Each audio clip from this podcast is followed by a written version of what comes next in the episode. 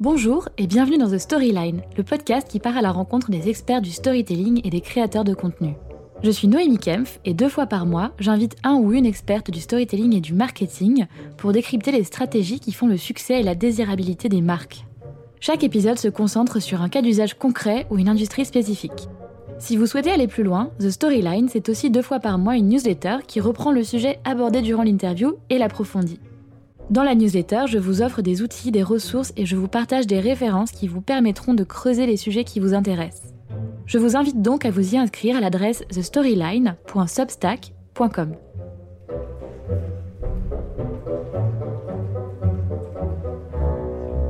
Aujourd'hui, je vous emmène à la rencontre de Cyril Neves, créateur des Petits Bidons, la marque de lessive écologique qui fait bouger les lignes de son industrie en s'engageant auprès de ses consommateurs. Avec Cyril, on discute du parcours des Petits Bidons, depuis sa naissance en ligne en tant que DNVB, ou Digital Native Vertical Brand, jusqu'à son référencement dans de nombreuses grandes surfaces françaises. On discute aussi des actions de lobbying de la marque pour mettre plus de transparence dans son industrie et de l'importance de l'activisme de marque. Bonne écoute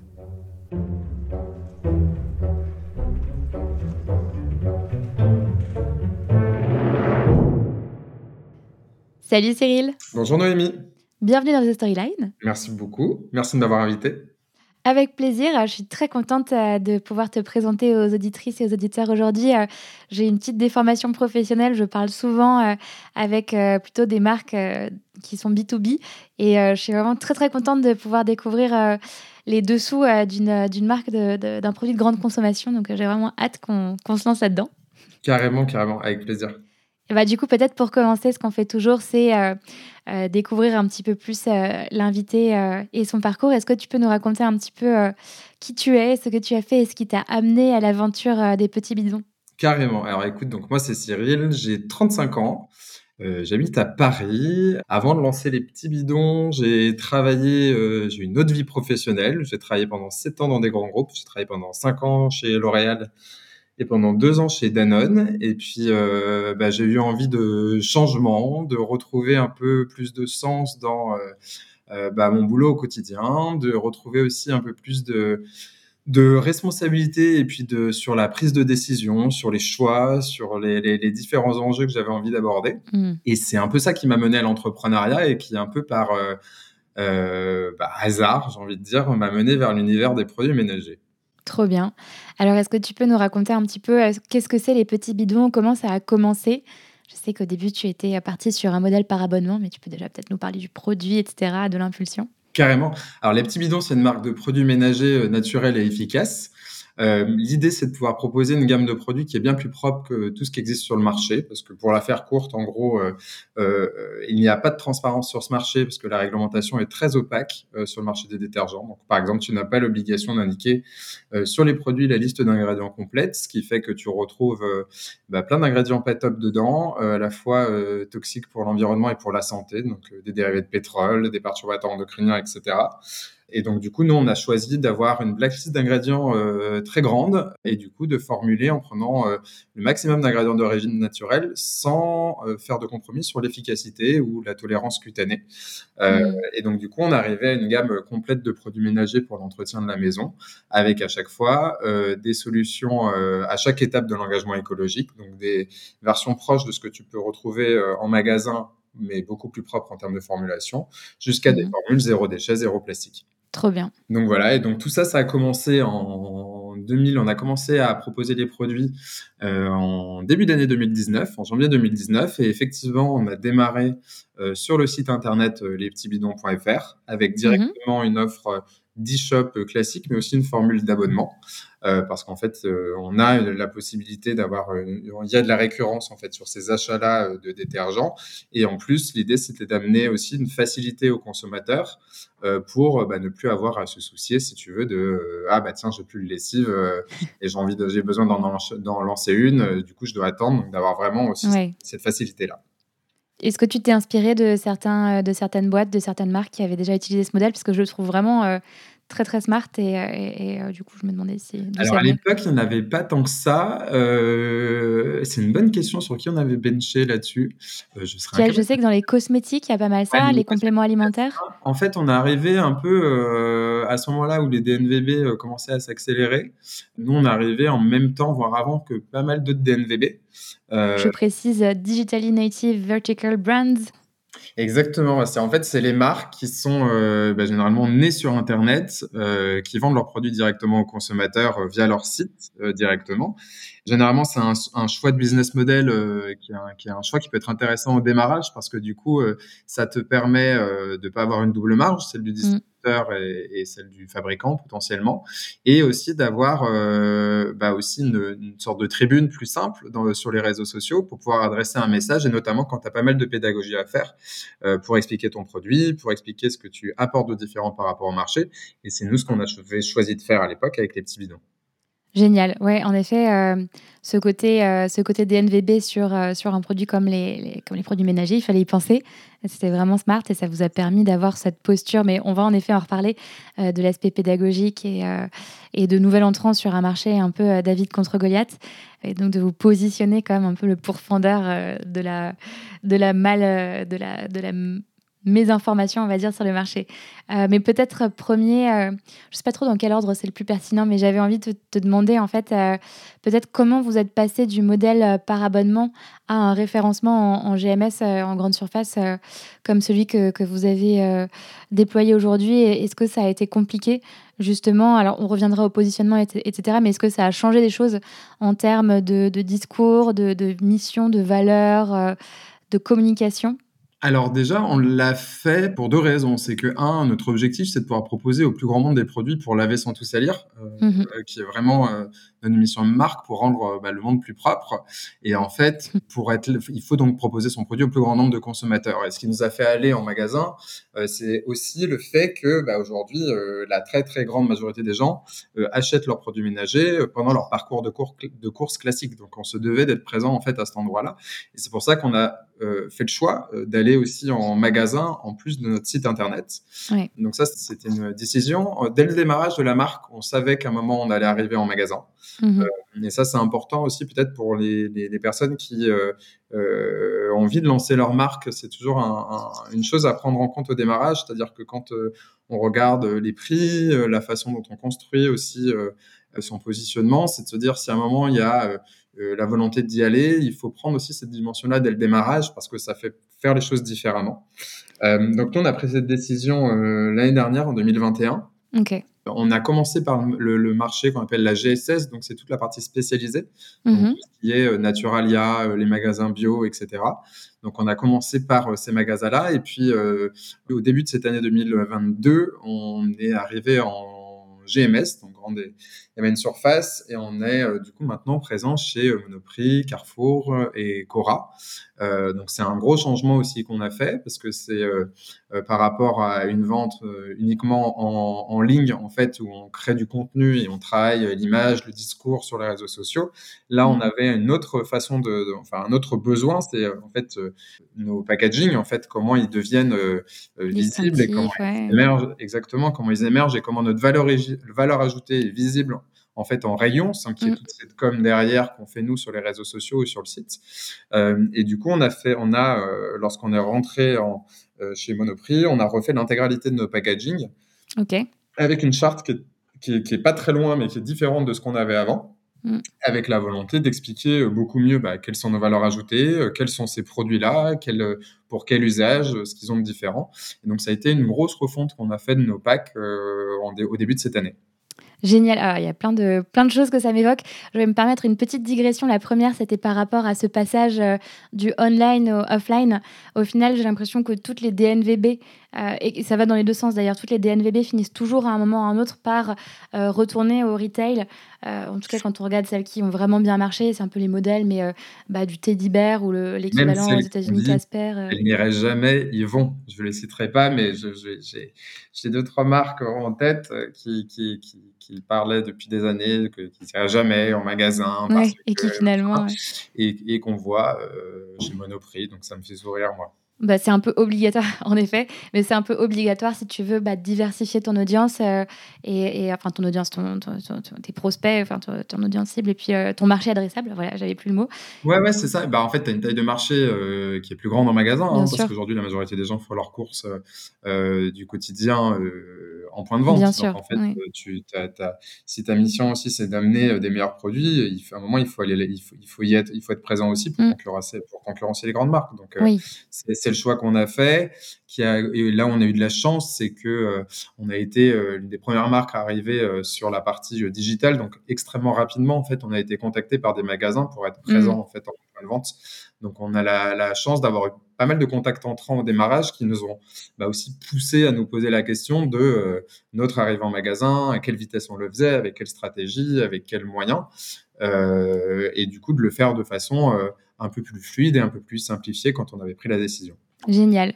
Et du coup, bah, en effet, euh, peut-être que ce, passage euh, du online vers le offline a, facilité euh, la transition, parce qu'à l'inverse, on voit aussi des marques historiques traditionnelles qui sont nées dans le retail, qui sont nées dans les canaux traditionnels, qui du coup galèrent un petit peu à investir les internets. compliqué dans l'autre sens. Alors, je j'ai pas tous les cas, mais ça m'a l'air d'être un peu plus complexe quand tu as au démarrage créé ton marché euh, sur du offline, euh, d'aller vraiment créer. Euh, ouais, sans avoir une vraie segmentation et compréhension du, du conso cible. Mais c'est aussi la chance qu'on a, c'est-à-dire qu'en en mm. fait, en travaillant au démarrage en ligne, en fait, on a nos consommateurs à portée de main.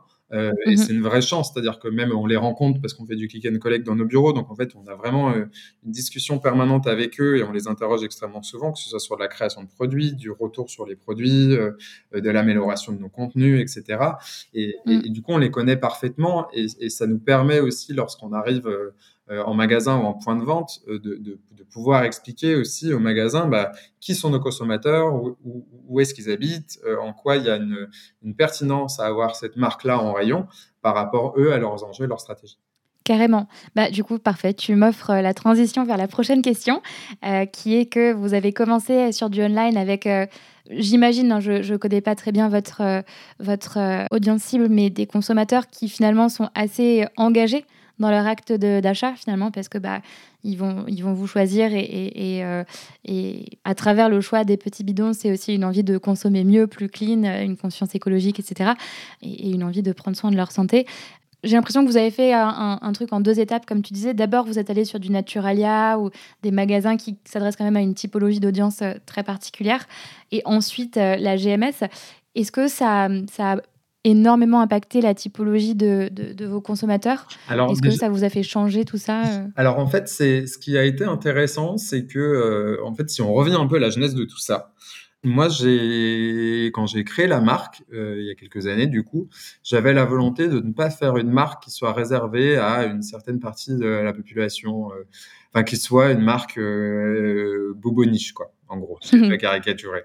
j'avais envie, moi, je viens d'un milieu euh, très populaire et j'avais envie que, bah, en fait, euh, ma famille puisse consommer les produits, comprendre ce qu'on racontait, voir la valeur ajoutée et, et pouvoir sauter le pas d'avoir une consommation plus engagée. Euh, et du coup, c'est euh, comme ça aussi qu'on a créé la marque. C'est pour ça qu'on a cette tonalité dans la façon dont on communique. C'est pour ça qu'on a ce type de packaging. C'est pour ça que on a des formules aussi qui ressemblent à ce qui peut exister sur le, des, des produits qui ressemblent à ce qui peut exister sur le marché en termes d'usage, parce que c'est important pour aller convaincre en fait le plus grand nombre de personnes. Euh, et en fait, c'est un pari qu'on a super bien réussi parce que quand on regarde la typologie de nos consommateurs, euh, c'est pas forcément des gens qui habitent euh, que dans des très grandes villes. Euh, c'est pas que des consommateurs euh, par exemple parisien, euh, c'est pas que des CSP+++. Euh, mm. Et en fait, on est hyper bien répartis sur le territoire français avec vraiment une typologie très large de consommateurs. Et, et en fait, quand on s'est rendu compte de ça aussi, ça a été aussi un des points qui nous a rassurés sur le fait d'aller dans la grande distribution. C'est-à-dire qu'on on savait en fait que euh, nos consommateurs, euh, c'était pas que des consommateurs de chez Naturalia, qu'on avait aussi une, une opportunité d'aller euh, dans la GMS parce qu'on a des clients qui sont des consommateurs de ce type de réseau de distribution. Ok, génial. Et donc tu disais que pour quand même vous faire une place euh, sur ces rayons et euh, dans ce nouvel univers qui est assez différent, qui a des codes différents de, de ceux des internets, vous avez changé le packaging pour être plus reconnaissable. Qu'est-ce qui vous distingue aussi aujourd'hui en, tant que, en tant que marque, en tant que produit Peut-être plus en termes de positionnement, de branding, euh, que ce soit en ligne ou hors ligne? Alors, dans, l'absolu, on a, on a euh, déjà une marque euh, qui est fabriquée en France. tous les produits sont fabriqués en France. On a des formules, la plupart des formules contiennent, jusqu'à, contiennent 100% d'ingrédients d'origine naturelle, mais sans compromis sur l'efficacité.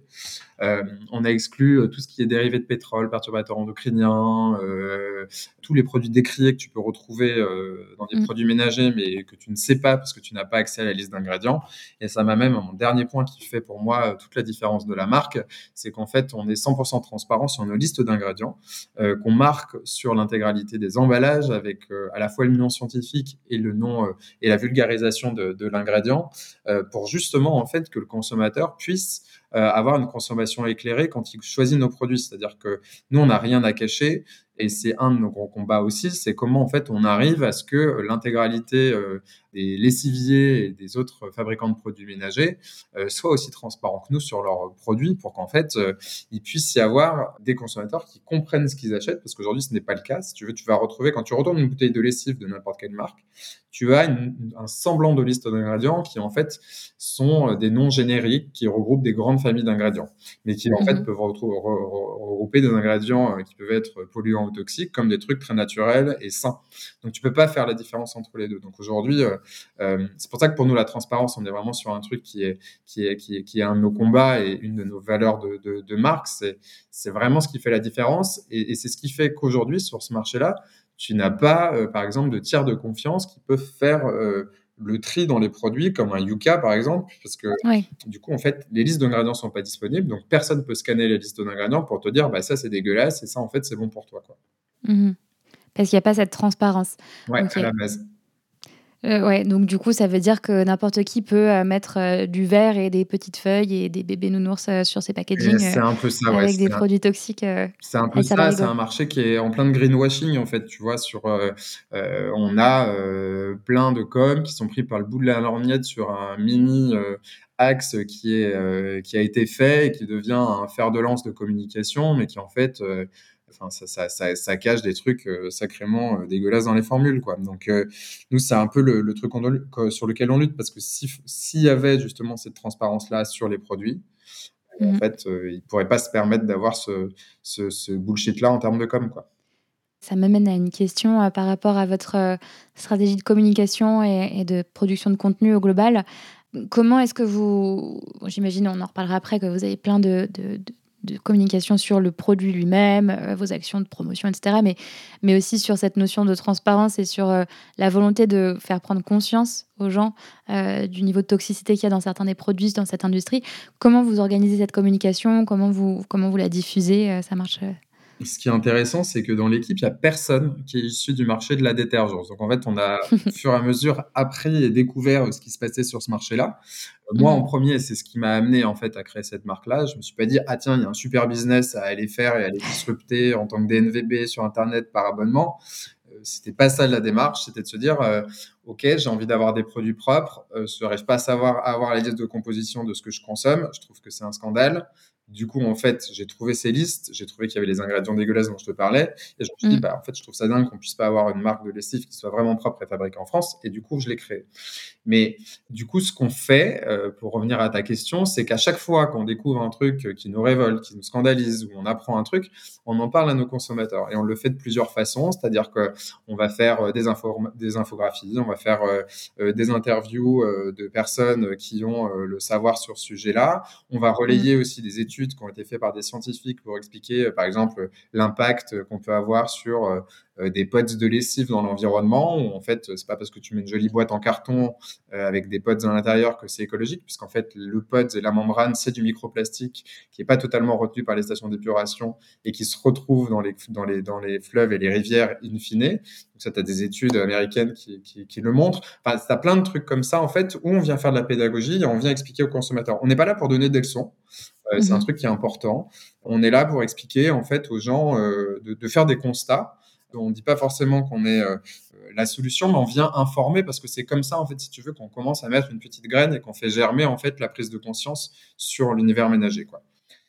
Ouais, bah c'est une très bonne approche et justement, je, ça me fait penser à un truc. Est-ce que c'est pas compliqué de communiquer euh, comme un peu un pourfondeur des pratiques de l'industrie, tout en étant quand même un acteur de cette industrie.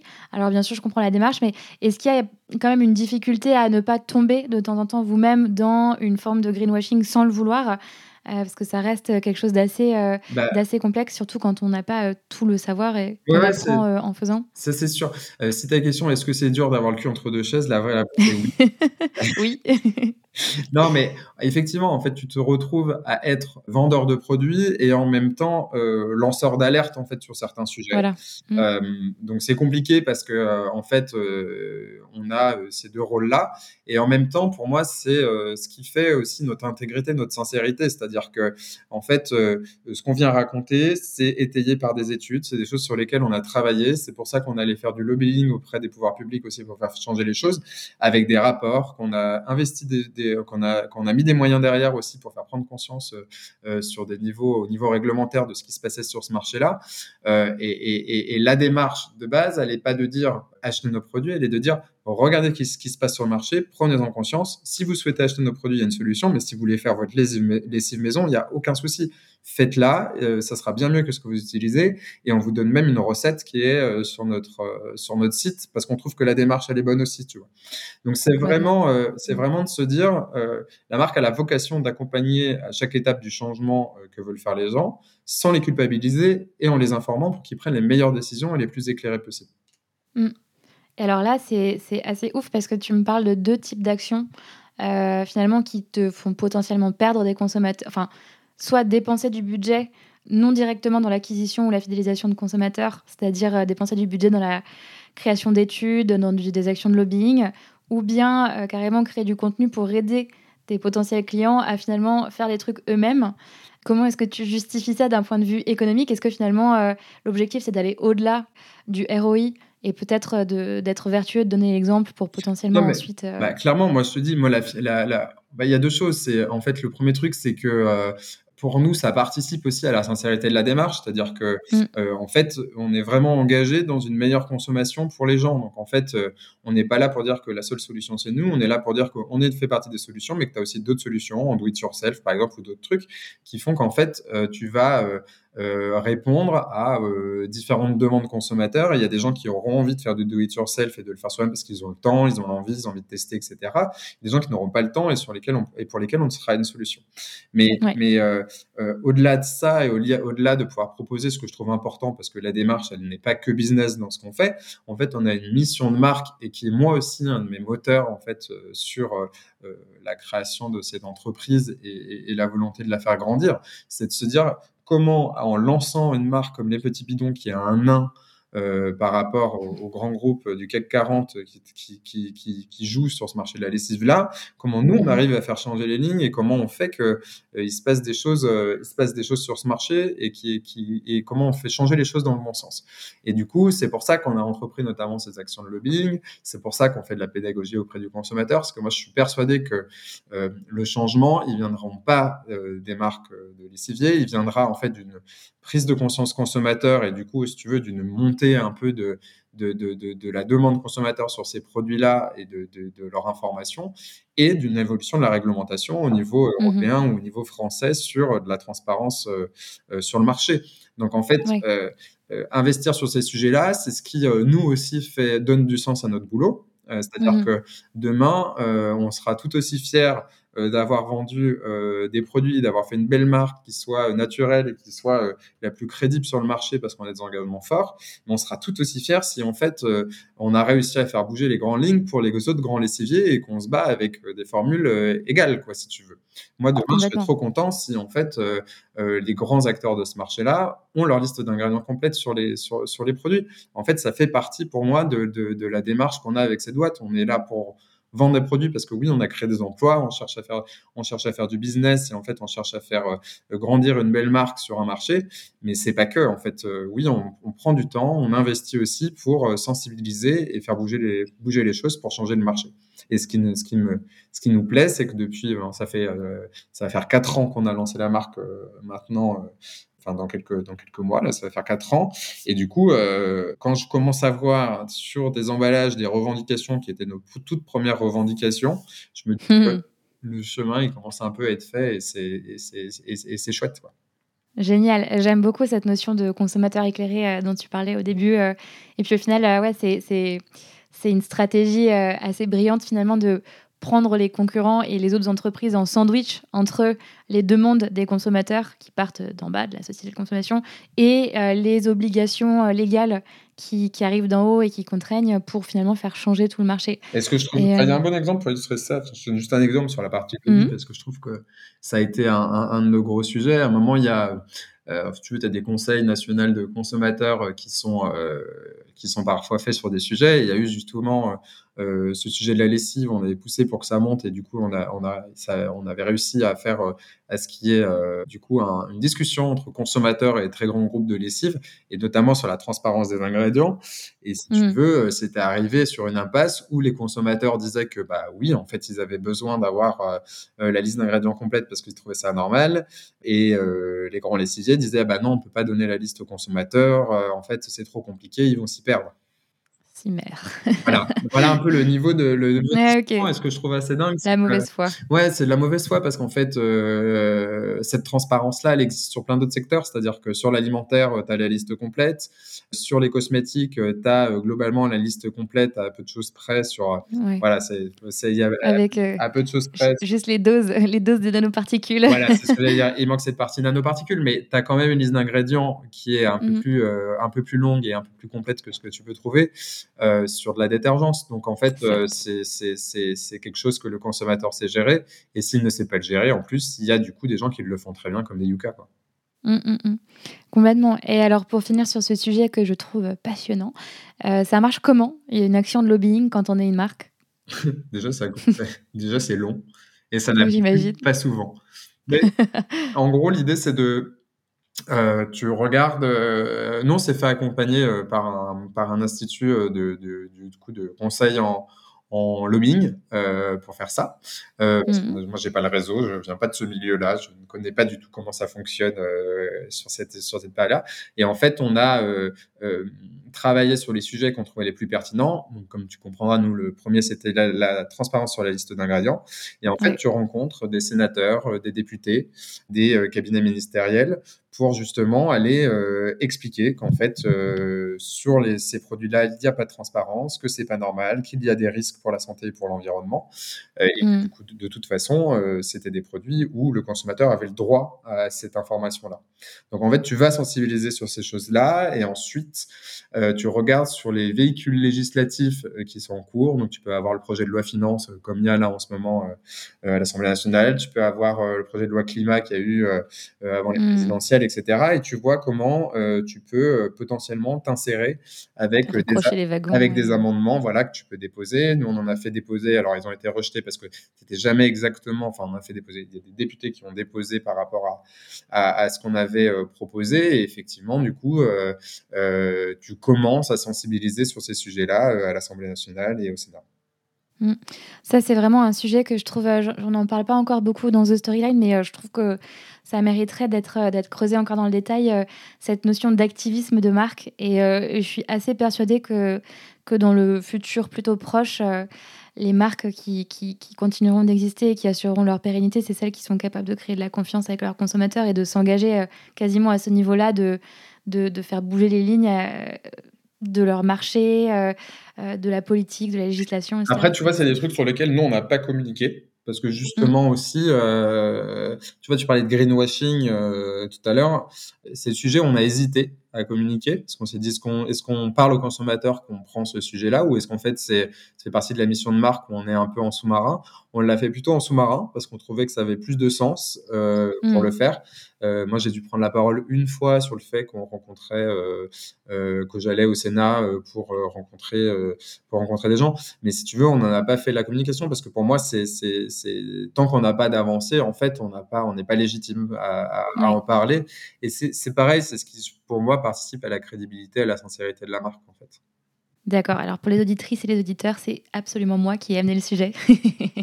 Euh, et, c'est moi qui ai voulu le creuser d'ailleurs. Et je comprends la démarche et c'est vraiment excellent pour créer. Euh, et après, c'est enfin, un, un, monde qui est intéressant hein, parce que tu, tu, vois aussi, euh, bah, nous, on fait le being, c'est souvent un, mot qui a l'air grossier, mais par, parfois, ça peut aller dans le bon sens et du coup, c'est ce qu'on fait aussi. c'est ce qu'on fait aussi, mais tu te frottes à d'autres lobbies moins sympas, qui ont plus d'argent et plus et plus, moins de scrupules. Ouais. J'avais parlé de ce sujet rapidement avec Inde Eldrissi qui a créé WeMind, qui est la mutuelle des indépendants. Et, pareil, sa marque aussi est très engagée et fait beaucoup de, d'activisme et de lobbying euh, au niveau des droits des indépendants, notamment euh, pendant le Covid, euh, sur tout ce qui est rémunération, etc. bref, je trouve que c'est, d'un point de vue déjà honnêteté, enfin, pas, honnêteté, mais utilité, c'est chouette. Et puis en plus, d'un point de vue plus business et, pragmatique, ça permet de créer de la confiance. Et aujourd'hui, la confiance, c'est un peu le moteur numéro un de la consommation. en fait, ça crée aussi du sens au sein de l'équipe. Tu vois, euh, ça paraît tout bête, mais en fait, euh, euh, une marque qui investit en interne où seuls les salariés sont au courant de ce truc-là et qu'en fait, on va rencontrer des gens pour faire changer durablement les choses, bah, en fait, même, même au sein de la boîte, ça, ça, rassure sur l'engagement et ça va. Et c'est pas juste un discours consommateur, en fait. C'est un vrai truc mmh. où on se bouge les fesses pour faire changer les choses. Quoi. Ça fédère, ouais, ouais, je comprends. C'est une belle mission. Et alors, au-delà de ces actions-là de pédagogie, euh, d'éducation, entre guillemets, du marché et de, de, lobbying, euh, qu'est-ce que vous organisez? Comment vous prenez la parole? Sur quels canaux euh, En ligne, hors ligne? Comment ça marche le marketing alors, des petits bidons? Dans The Storyline. Bravo. Mal. Non, écoute, on travaille sur tous les réseaux sociaux, enfin essentiellement Insta, Facebook, LinkedIn TikTok, euh, où on intervient de, de, de façon euh, différente selon, selon les canaux, mais, euh, mais, mais voilà, on essaye de, de, de, faire des choses différentes et qui, qui correspondent aux spécificités du réseau. On a euh, donc on fait pas mal d'infographies. Euh, moi, c'est souvent que je prends la parole aussi pour expliquer des sujets ou, ou pour informer sur euh, sur certaines aberrations. On travaille beaucoup en RP aussi, donc tout ce qui est journalisme, mhm. pour justement bah, faire prendre conscience, alerter et faire remonter ces sujets. et du coup, ça nous permet aussi d'avoir des, des tribunes, hein, c'est-à-dire quand on passe tu vois, on a eu la chance de pouvoir passer euh, sur certains JT, dans certains grands euh, médias papier ou, digitaux. Euh, ça permet aussi de passer ce discours et de commencer à, semer la première graine qui fait que bah, tu commences à te poser des questions en tant que consommateur et qui fait que bah, tu es plus attentif sur ce que tu consommes. Quoi. Ouais, ok, très bien. Je sais pas si ça répond exactement. À si, absolument. Et je me demandais juste s'il y avait des petites subtilités. Tu disais vous adaptez à chaque, à chaque réseau. Est-ce que je me demandais comment euh, tu fais vivre la marque. Alors, c'est peut-être la question, euh, je ne sais pas si tu n'as peut-être pas le nez dedans directement, mais comment tu fais vivre la marque sur TikTok euh, est-ce que, parce que, est-ce que la Gen Z fait, fait des lessives ou pas? Je pense qu'ils ouais, ouais, alors maintenant, on le, alors, on le fait. et tu vois, là, c'est une bonne question parce que, alors, c'est pas moi qui le fais directement, mais j'ai des personnes dans l'équipe qui sont super compétentes pour travailler sur ces sujets-là. Mm-hmm. Je suis un peu un boomer, hein, moi. mais, le, mais en gros, il y a, tu vois, là, on travaille beaucoup en ce moment sur du micro-trottoir sur TikTok. Euh, qui, est, qui, sont des tendances qui fonctionnent hyper bien. Je voyais là, on a posté très récemment, on a déjà fait 100 000 vues euh, sur euh, sur TikTok, donc tu vois, on est sur, on est sur les bons sujets. Et là, l'idée, c'était de, de travailler avec une personne qui a l'habitude d'interviewer des gens dans la rue et de leur poser des questions un peu cash. Mm. pour leur demander, là par exemple, on demandait est-ce que tu sais que ton t-shirt il est sale ou est-ce que tu sais si ton t-shirt il est vraiment propre? Les gens sont un peu sont un peu surpris. En fait, on embraye sur les résidus de lessive qui restent euh, après lavage et qui peuvent causer, tu vois, des allergies ou des qui ont des qui ont des rapports. En tout cas, sur les ingrédients qui peuvent rester dans le linge après une lessive et qui sont pas beaux dans les interactions avec la peau, quoi. Ouais. Ok, trop bien. Donc on prend des codes différents. On a toujours le même message. Hein. c'est ce que c'est de dire que les lessives conventionnelles, euh, il y a des trucs qui sont pas clean et qu'en plus vous n'êtes pas au courant. Oui. Grosso modo. Et après on le décline. C'est généralement euh, euh, de l'infographie sur sur Insta et Facebook. et ça va être par exemple du micro trottoir sur du TikTok. Quoi. Et sur LinkedIn, qu'est-ce que vous racontez? Alors LinkedIn, euh, on fait pas forcément de pédagogie euh, à proprement parler. On fait plutôt sur les coulisses de la boîte, euh, comment se passe le business, les bonnes nouvelles qu'on a en équipe, les départs aussi. parfois on a des départs dans la boîte et en fait c'est un bon moyen de, saluer l'effort de la personne qui est venue à nos côtés et de, et de célébrer tout ça parce que c'est aussi important qu'une arrivée pour moi. Enfin, mm-hmm. on va plus aller sur des sujets corporate sur LinkedIn et parfois on fait un peu de lancement produit, on regarde comment ça prend, mais, euh, mais, mais c'est plutôt sur euh, et du business et du corporate. Bien sûr, c'est un peu le, rôle du réseau, même si euh, beaucoup l'oublient. Ouais, c'est parfois un peu compliqué Ceci n'est pas le sujet. Et du coup, OK, génial, donc heu, une adaptation spécifique et heu, moi j'aime bien cette idée de garder le même message, mais de le décliner en fonction de des audiences et des formats qui marchent, heu, je note le micro-trottoir. J'avoue que je Ouais, tu as ça. Et puis tu vois, même sur, sur Insta, on fait beaucoup plus de réels maintenant, heu, on fait beaucoup plus de réels sur le sur le sur le réseau, heu, on a vraiment on essaye d'avoir, heu, vraiment, heu, un message et après on le décline, heu, par rapport à Mmh. ce qui fonctionne et et et et la cible. De manière intelligente, génial. Je me posais la question aussi de votre communauté. Tu me disais, un peu en off, quand on en avait parlé, qu'elle avait pas mal porté votre, votre lancement, votre développement. Normal, vous étiez une DNVB et vous aviez ce message hyper engagé. Est-ce qu'aujourd'hui, votre communauté, elle continue d'être aussi engagée? Est-ce qu'elle continue de porter votre développement? Ouais, écoute, moi je suis toujours, heu, on doit avoir un peu plus de 140 000 personnes qui nous suivent, heu, sur les réseaux, sur les différents réseaux. Mmh mh. Hem et en fait, et qui continue à à accroître et ce que je trouve, toujours aussi dingue, c'est heu, malgré l'accroissement, du nombre de personnes qui nous suit, on a des taux d'engagement qui sont dingues sur nos posts, heu, en commentaire, dans les messages qu'on reçoit. Hem, on les sollicite énormément sur la création de produits, sur, heu, les retours aussi quand on lance des produits pour pouvoir améliorer quand on a, quand on a des des des feedbacks sur, j'en sais rien, un emballage qui est pas parfait pour pouvoir les changer et cetera. Mmh. Donc ça reste vraiment, bah, c'est nos ambassadeurs, en fait et à partir du moment où on a cette sincérité-là avec eux, on attend aussi à ce qu'ils aient cette sincérité-là avec nous et ça, c'est chouette parce que ça nous permet d'avoir, heu, bah, de pas perdre de temps et de et de rester une boîte qui est très agile, à la fois en termes de com, mais aussi en termes de produits, de façon de communiquer et cetera. OK, génial. Bah, écoute, j'ai envie de dire que c'est déjà très, très riche tout ce que tu m'as partagé. J'ai trop envie de de de creuser ce sujet d'activisme de marque, mais ce sera peut-être pour un autre épisode. On Hem, pourra faire après, heu, c'est des sujets qui sont qui sont qui sont compliqués parce qu'ils sont très chronophages, ça peut coûter très cher et mmh, du coup sur des sur des petites boîtes, c'est des c'est des c'est c'est des vrais enjeux, mais en même temps, moi ce que je me dis, c'est si, heu, la presse ou le enfin, si les journalistes le prennent pas, heu, c'est que des boîtes comme nous qui peuvent, faire changer les choses, quoi. Et on l'a vu, tu vois, sur des sur des sujets comme, comme par exemple les couches pour bébés, en fait. Il a fallu qu'à un moment, il y a un scandale sur les compos mmh. pour que tout le marché bouge et ce scandale, il est venu de la presse et nous aussi, c'est ce qu'on fait, c'est ce qu'on essaye d'alerter en disant que, bah, c'est pas possible, en fait, que tu aies, heu, une telle opacité sur ce marché Mmh. et on attend aussi ce truc-là, heu, que, tu vois, à un moment, heu, il y ait une prise de conscience, globale Ouais, que les gens et que le sujet soit mis sur la table, ouais, quoi. un beau message d'espoir. Et ouais, on y croit. Bah, merci beaucoup Cyril pour, pour ton témoignage, c'était vraiment trop cool. Bah, un grand merci à toi, Noémie, pour toutes ces questions Avec plaisir. et puis, bah, hésitez pas à nous rejoindre sur les réseaux, heu, si vous avez d'autres questions, on sera ravis de répondre et puis vous verrez un peu, heu, bah, illustrer, heu, tout ce qu'on tout ce que je vous ai raconté. On va lancer la révolution de la lessive. Allez, essayons. Salut! Merci beaucoup, salut Noémie.